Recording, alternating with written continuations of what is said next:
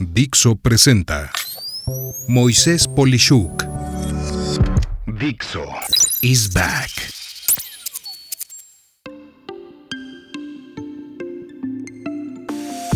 De Lulu, una nueva tendencia a lo ridículo.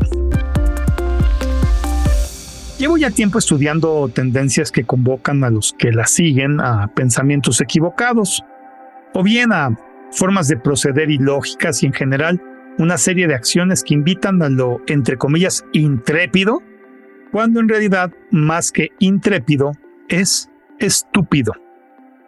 Así puedes ver episodios como la ilógica lógica de Girl Math o matemáticas de chicas, que es una tendencia a justificar gastos y usos del dinero de forma equivocada y que supuestamente es dirigido a mujeres cuando en realidad es para hombres también, del cual te dejo la liga en la descripción de este episodio, pero por igual observamos entre comillas retos muy peligrosos haciendo algo arriesgado o consumiendo algo en exceso o tóxico, como aquel reto denominado el NyQuil Challenge o reto de NyQuil, donde cocinas tus pechugas de pollo bañadas en el medicamento para la tos denominado NyQuil, que además de provocar el sueño, puede al concentrarse por ser cocinado, el provocarte mareos o problemas del hígado o de la respiración, en fin,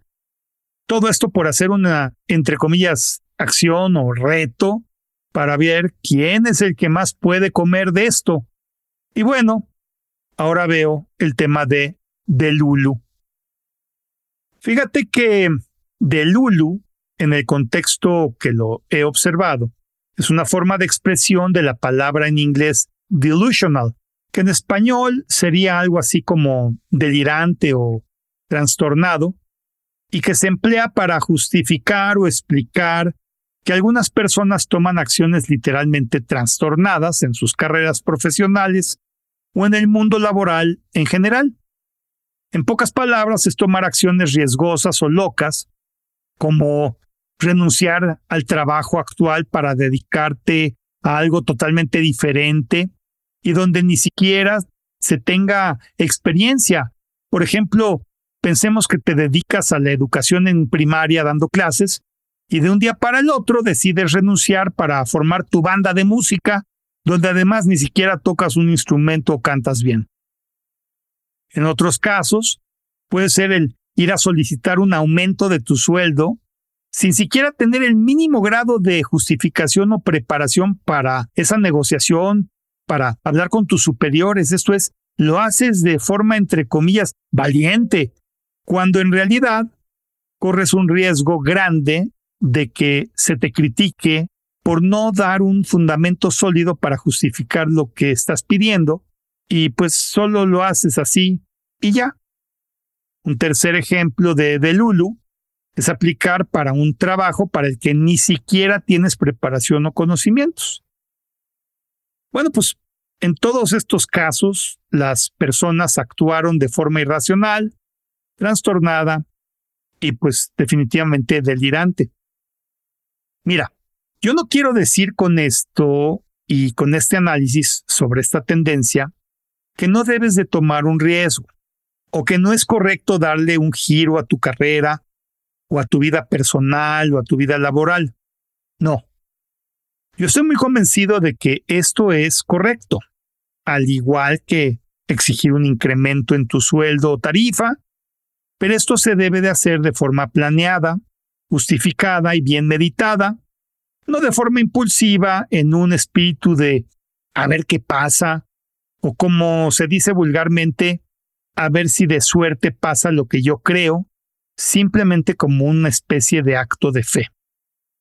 O sea, hacer algo de Lulu, a lo loco, es un acto arriesgado para tu futuro, si es que se hace como lo digo, sin planeación y a lo loco.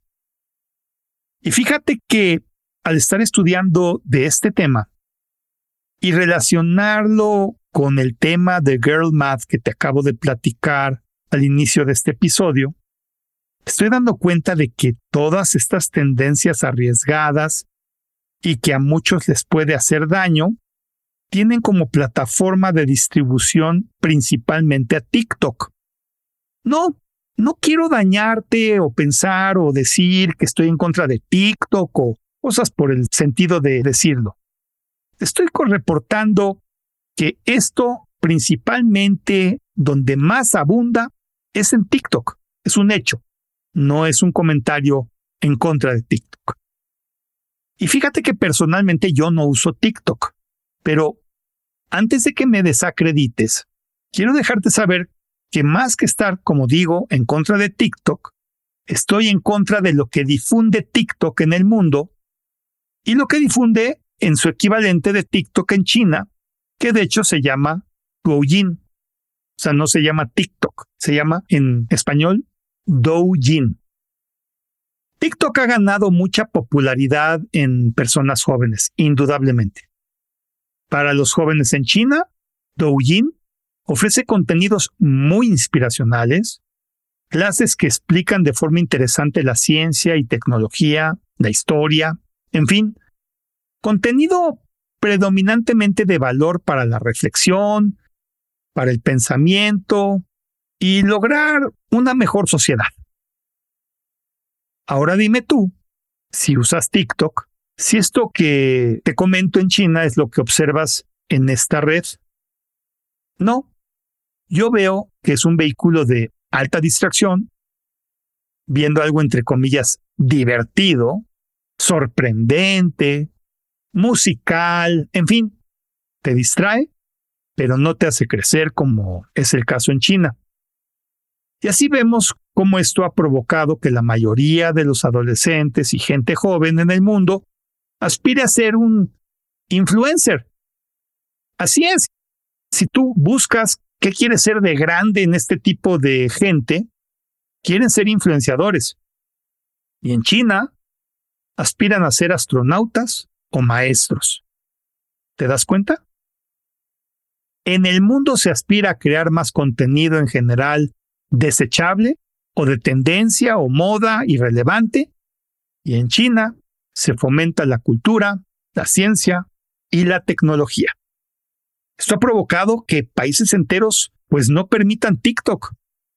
Este es el caso de India, por darte un ejemplo. Y bueno, también algunos estados en los Estados Unidos de Norteamérica, al cierre del 2023, puedo decirte que o están bloqueando o han bloqueado el uso de TikTok. En mi opinión, estamos viviendo una guerra de contenido. Así es.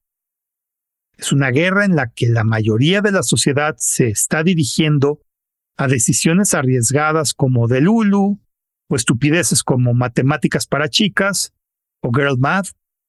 Y piénsalo, si quisieras lograr la dominancia tecnológica o científica, ¿no sería bueno provocar que tu competencia se dirija a ver o hacer estupideces en lo que tú haces crecer el potencial de tu propia población? Así es. No queda aquí. Seguir estudiando, entre comillas, tendencias que invitan acciones no lógicas, que no son parejas en todo el mundo y que por más populares que sean, pueden estar siendo en realidad armas estratégicas para alterar tu realidad y hacerte invertir el tiempo en aspectos que al final te retrasan o te harán tomar riesgos que en tus cinco sentidos jamás harías. ¿Qué piensas? Soy Moisés Polishuk y agradezco que me hayas escuchado. Hasta la próxima.